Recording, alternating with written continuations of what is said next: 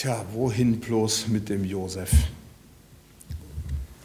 Dabei ist Josef eigentlich gar keine Randperson in der sogenannten Weihnachtsgeschichte, für die man eigentlich keinen Platz haben braucht, sondern ihm fällt eine wichtige Rolle zu. Er ist es, der ja auch für den Schutz und für den Unterhalt des Kindes Jesus und seiner Mutter Maria zu sorgen hat. Das, daran möchte ich wenigstens mal erinnern. Auch wenn Maria häufig für ihren Glauben so in den Vordergrund gerückt wird, ähm, ich glaube, so lohnt es sich trotzdem, sich mit diesem Josef mal zu beschäftigen. Und ich möchte heute für ihn eine Lanze brechen, denn Josef ist eigentlich ein Held.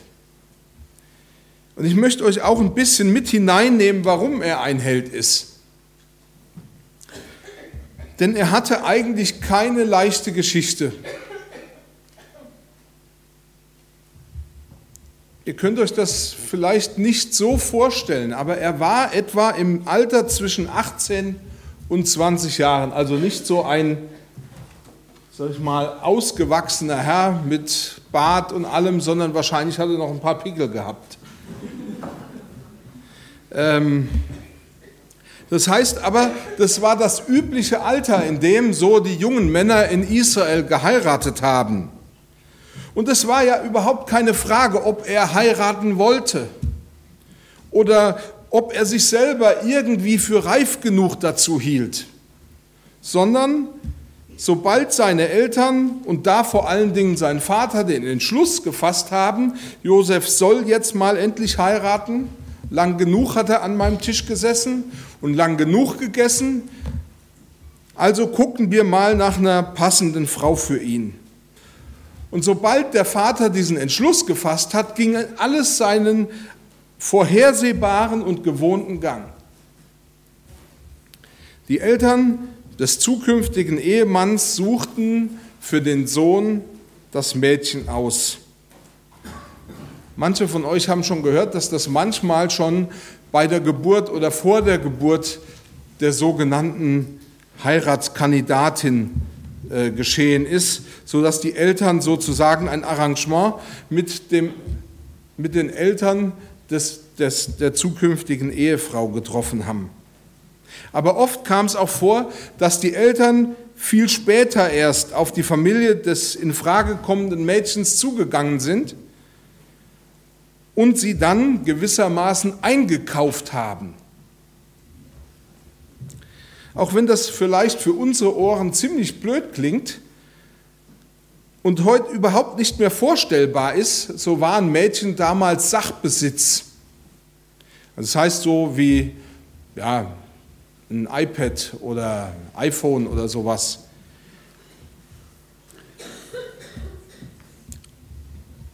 In alttestamentlicher Zeit lag der Wert vielleicht interessiert euch Damen das oder die jungen Männer auch, lag der Wert eines Mädchens über 20 Jahren bei etwa 30 Schekel. Aber ein Mädchen, das unter 20 Jahre war, konnte man schon für 10 Schekel kaufen. Und natürlich konnte der Brautpreis auch mit Naturalien oder Dienstleistungen oder eben stellvertretendem Kriegsdienst äh, abgeleistet werden. Vieles hing davon ab, ob der Heiratskandidat bzw. seine Familie in der Lage waren, den äh, Brautpreis aufzubringen. Und kein Wunder war, dass die Familien sich vor allen Dingen junge Mädchen rausgesucht haben, denn jeder von euch kann rechnen, die waren 20 Schekel billiger. Also haben sie geguckt, dass man möglichst ein junges Mädchen kriegt. Mädchen wurden ab einem Alter von zwölfeinhalb Jahren heiratsfähig. Das heißt, die haben eine ganze Reihe von zwölfjährigen jungen Damen sitzen. Ähm, ihr werdet jetzt aktuell auf dem Markt zur Zeit von Jesus.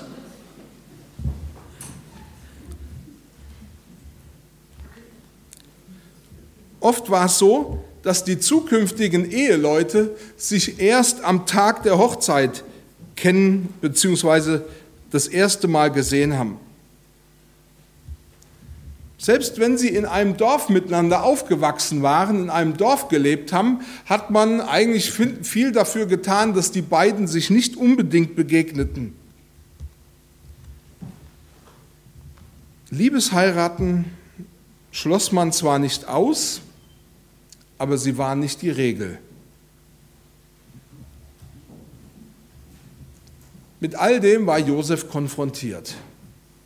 Und ihr müsst euch die Frage stellen, die ich mir auch gestellt habe. Was hat wohl Josef gedacht, als ihm seine Eltern sagten, dass er eben Maria heiraten sollte? Zunächst war sie ja für ihn nicht mehr als ein Name. Niemand, der irgendwie in seinem Leben Bedeutung gehabt hätte. Es ist gar nicht bekannt, wie lange vorher er, vorher er den Namen Marias überhaupt erfahren hat.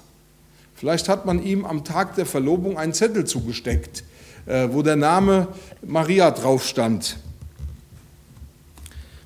Und er wusste überhaupt nichts über sie. Sie kam aus dem gleichen Stamm und das musste eigentlich genügen. Er wusste nichts darüber, was ihr gefiel oder was sie zu gewissen Dingen gedacht hat. Er hatte keine Ahnung, ob sie hübsch war oder ob ihre Stärken auf einem anderen Gebiet lagen. Maria war für Josef ein total unbeschriebenes Blatt. Sie war für ihn in erster Linie ein Name. Und bis zur Vollendung der Heirat oder dem Vollzug der Heirat kannte er sie eigentlich nicht. Ich wollte euch das nur erzählen, damit ihr wisst, dass Josef tatsächlich ein Held war. Er wusste, für dieses Mädchen, dessen Name ich gerade in der Lotterie der zukünftigen Frauen gezogen hatte, ähm, habe ich in Zukunft die volle Verantwortung. Zunächst war Josef ja mit Maria verlobt, aber zur eigentlichen Verheiratung war da kein großer Unterschied mehr. Die Ehe wurde wie folgt geschlossen. Vor zwei Zeugen sagte Josef ein Segenssprüchchen auf und übergab Maria eine, äh, einen Ehevertrag. Und damit war eigentlich schon alles gelaufen. Die beiden galten als verlobt. Ja, im Grunde juristisch waren sie schon ein Ehepaar. Die eigentliche Hochzeitszeremonie in der die Ehe praktisch vollzogen wurde, die schloss sich äh, fast unmittelbar an die Verlobung an. Und die war folgendermaßen, der Bräutigam zog mit seinen Freunden zum Haus der Braut und führte sie heim. Und dann feierte man halt ein paar Tage. Wie wir aus der Geschichte mit Josef und Maria erfahren, waren sie gerade verlobt, als er erfuhr, dass sie schwanger ist. Mal abgesehen davon, dass er möglicherweise überhaupt noch keine Ahnung hatte, wie eine Frau schwanger werden kann, so wusste er wenigstens, dass dazu zwei gehören, nämlich ein Mann und eine Frau.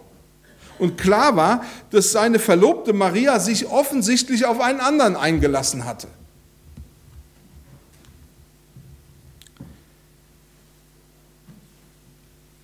Dass, dass Maria nun überhaupt keinen Kontakt zu einem anderen Mann gehabt haben könnte, das war aus seiner Sicht wahrscheinlich zunächst ein schwacher Versuch von ihr, sich zu rechtfertigen. Wie sollte er dieses treulose Mädchen denn jetzt noch heiraten? Damit machte er sich doch überall zum Gespött. Natürlich hatte Maria kein Etikett auf der Stirn, auf der stand Maria, Mutter des Messias oder des Herrn Magd oder irgend sowas. Woher sollte denn Josef wissen, dass ausgerechnet Maria von Gott auserwählt wurde, die Mutter des Messias zu sein? Das hatte ihm doch vorher niemand gesagt. Sie hatte auch keinen Heiligenschein über ihrem Kopf oder ein Kreuz oder irgendwas, äh, was sie als Mutter des Messias verraten hätte. Sie verhielt sich auch irgendwie nicht huldvoller als irgendwelche anderen schwangeren Mädchen. Josef wird uns als frommer Mann beschrieben.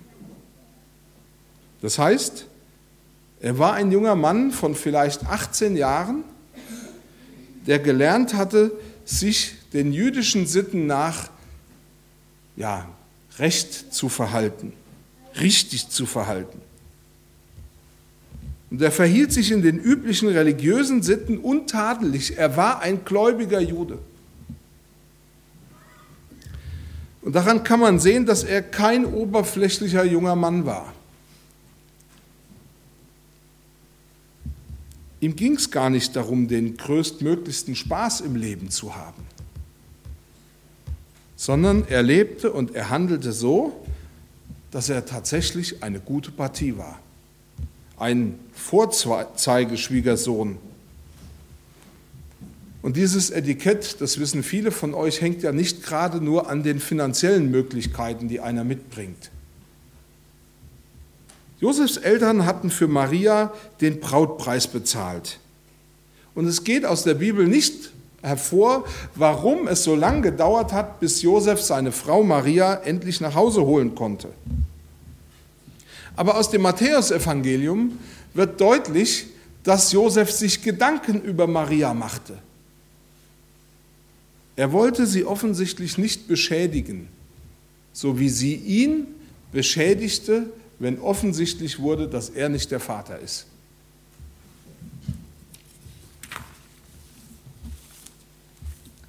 Ich kenne nicht allzu viele Zimmermänner, aber Normalerweise sind Zimmermänner in meiner Vorstellung Gesellen, die etwas rauer sind. So Leute, die ohne Netz und Sicherung auf dem Dach rumklettern und die mit Balken rumlaufen oder irgend sowas. Aber Josef hatte da eine sehr sensible Seite.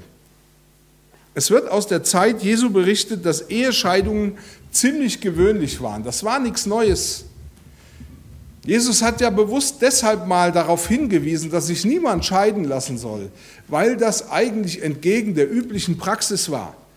Die haben sich wegen allem scheiden lassen. Zum Beispiel haben Männer ihren Frauen einen Scheidebrief gegeben, weil sie Mundgeruch hatte oder einen Pickel auf der Nase. Möglicherweise konnte sie auch nicht so gut kochen wie seine Mutter oder sie konnte andere Dinge nicht. Vielleicht hatte sie auch schiefe Beine oder irgendwas. Aber es war kein Problem, einer Frau einen sogenannten Scheidebrief zu geben. Dann war er sie los. Deshalb hätte Josef überhaupt nicht viel machen müssen, um Maria wieder loszuwerden. Aber Josef macht sich über Maria Gedanken. In Matthäus 1 wird berichtet, dass er sich heimlich überlegte, sie zu verlassen. Und warum machte er das? Er wollte, dass sie keine Schande in der Gesellschaft zu ertragen hatte. Und dann passiert etwas, mit dem er ja überhaupt nicht gerechnet hat. In der Nacht, bevor er seinen, ja, seinen Entschluss wahrmachen wollte, Maria zu entlassen, begegnet ihm Gott im Traum und gibt ihm den Auftrag, Maria zu heiraten und das Kind als sein eigenes Kind aufzuziehen und ihm den Namen Jesus zu geben. Und damit hat er die Vaterschaft offiziell anerkannt. Denn es waren Eltern, die ihren Kindern die Namen äh, gegeben haben.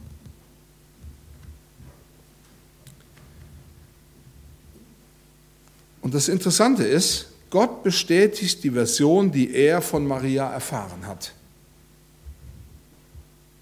Natürlich gibt es Träume, die uns mal beschäftigen, die vielleicht mal ein bisschen äh, uns mehr eindrücklich erscheinen, deswegen vergessen wir sie nicht so schnell. Aber in der Regel vergessen wir doch unsere Träume wieder und wir messen ihnen auch überhaupt keine Bedeutung bei. Josef dagegen nimmt diesen Traum ernst.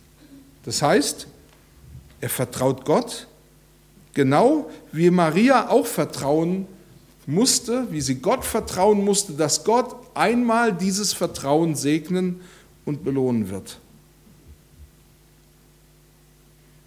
Josef war gehorsam gegenüber dem Willen Gottes.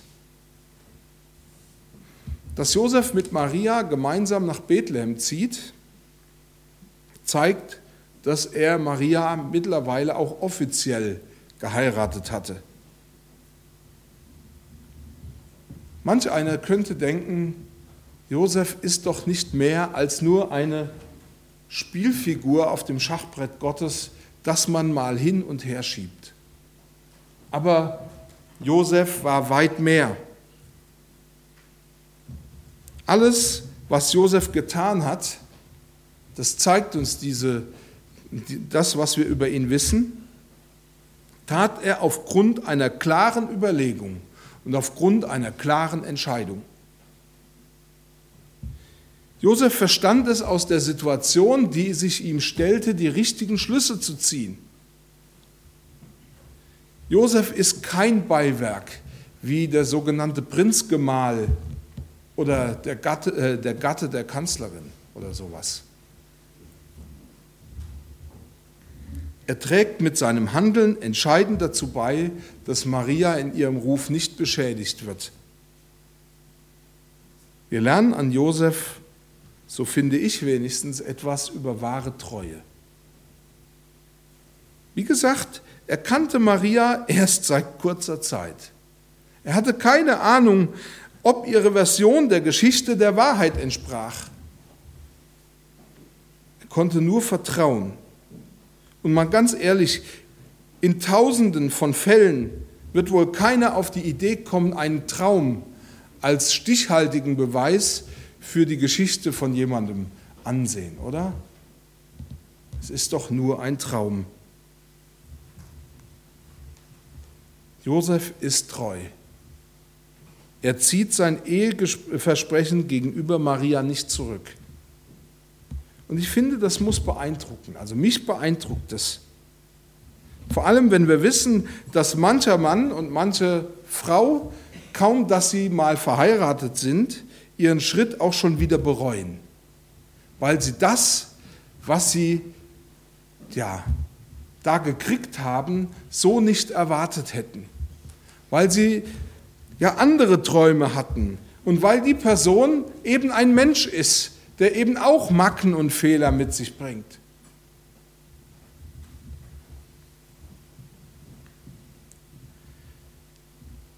Manch einer hat diesen Schritt nach der Heirat schon kurz wieder, nach, kurz nach der Heirat bitter bereut, dass er sein Eheversprechen eingelöst hat und sie geheiratet hat oder sie ihn geheiratet hat.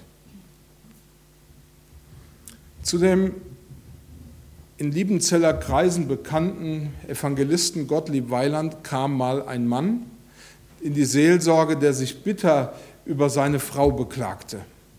Und er tat das mit folgenden Worten. Er sagte, Herr Weiland, ich muss Ihnen da mal was sagen. Früher hatte ich meine Frau zum Fressen gern. Und heute denke ich, ach, hätte ich sie doch gefressen. Mancher könnte sich von Josef eine Scheibe abschneiden und, sie, und sich ihn gewissermaßen für seine Partnerschaft und für seine Ehe zum Vorbild nehmen. Wie gesagt, der Start für Maria und Josef war mehr als holprig. Aber Josef ist eben nicht nur ein Beispiel, er war eine reale Person und trotzdem wird er uns zum Beispiel für die Art, wie Gott uns treu ist. An ihm zeigt sich, wie Gott uns treu ist. Nun liegt der Unterschied zwischen Josef und Gott darin, dass Gott uns sehr wohl kennt. Er weiß, wen er vor sich hat. Da müssen wir ihm nichts erzählen. Er kennt dich und er kennt auch deine Geschichte. Für ihn brauchst du gar keine schönere Version von dir äh, anzuschleppen, sondern er weiß es ja. Aber er sagt dir, ich bin dir treu, wenn du bereit bist, dich völlig auf mich einzulassen. Dann bin ich dir treu.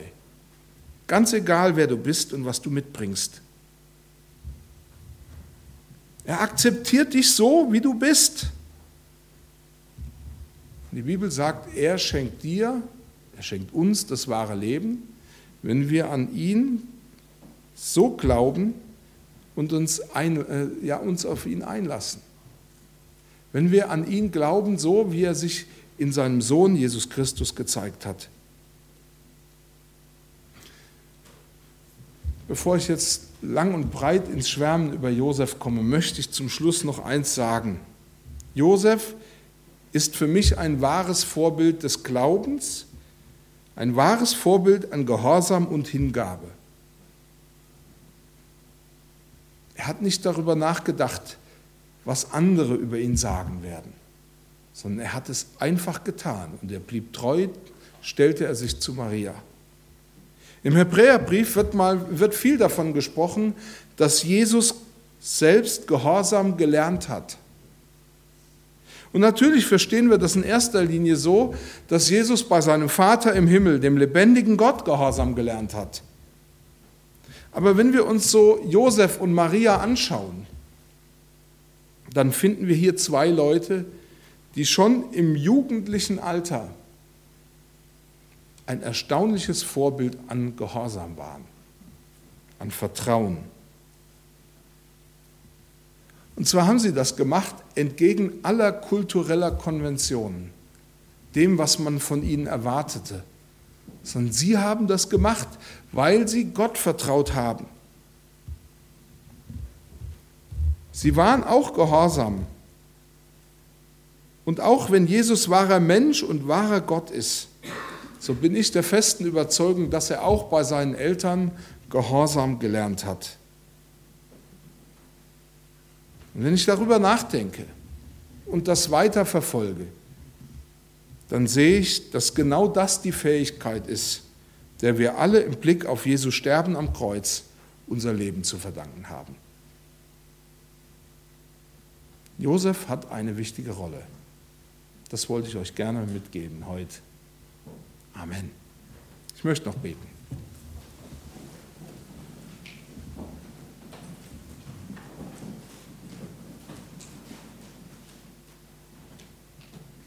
Ich danke dir, dass du uns immer wieder Menschen vor Augen stellst, an denen wir uns wirklich orientieren können, die uns auch ein Vorbild sind, so wie Josef. Ich danke dir, dass wir an ihm deine Treue sehen können so wie du zu uns bist, wie du mit uns umgehst. Und ich danke dir, dass wir ja immer wieder neu entdecken, dass du uns so nimmst, wie wir sind. Und dafür bete ich dich an. Amen.